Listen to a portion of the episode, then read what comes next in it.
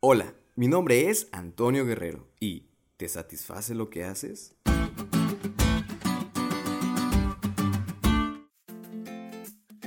Hola amigos, buen inicio de semana.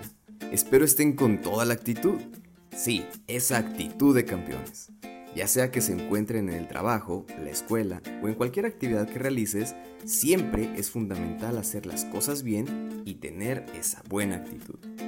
Y por cierto, hablando de eso, te pregunto lo siguiente.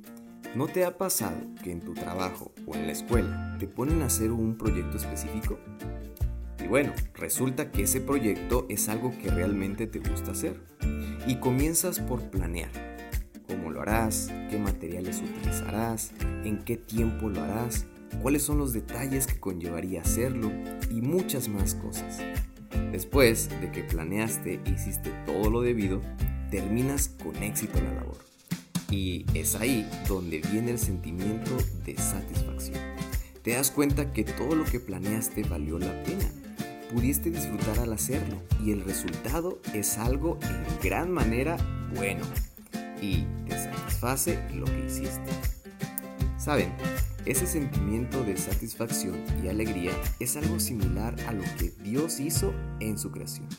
Y en el estudio de hoy encontramos a un Dios creativo, que hace las cosas perfectas y funcionales. Encontramos a un Dios que se esmera en cada detalle y lo hace hermoso. Encontramos al Dios que creó los cielos y la tierra y todo lo que hay en ellos incluyendo, claro, el día de reposo, el séptimo día, el sábado. Sin dudarlo, todo lo que creó fue bueno en gran manera y fue tan satisfactorio tanto para Él como para nosotros. Qué alegría da saber que fuimos hechos por ese Ser Supremo, que fuimos hechos con amor, con detalle, con inteligencia y claro, con un propósito.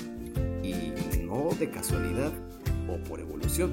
Así que amigos, Confiemos en ese Dios creador y dejemos que siga guiando nuestras vidas.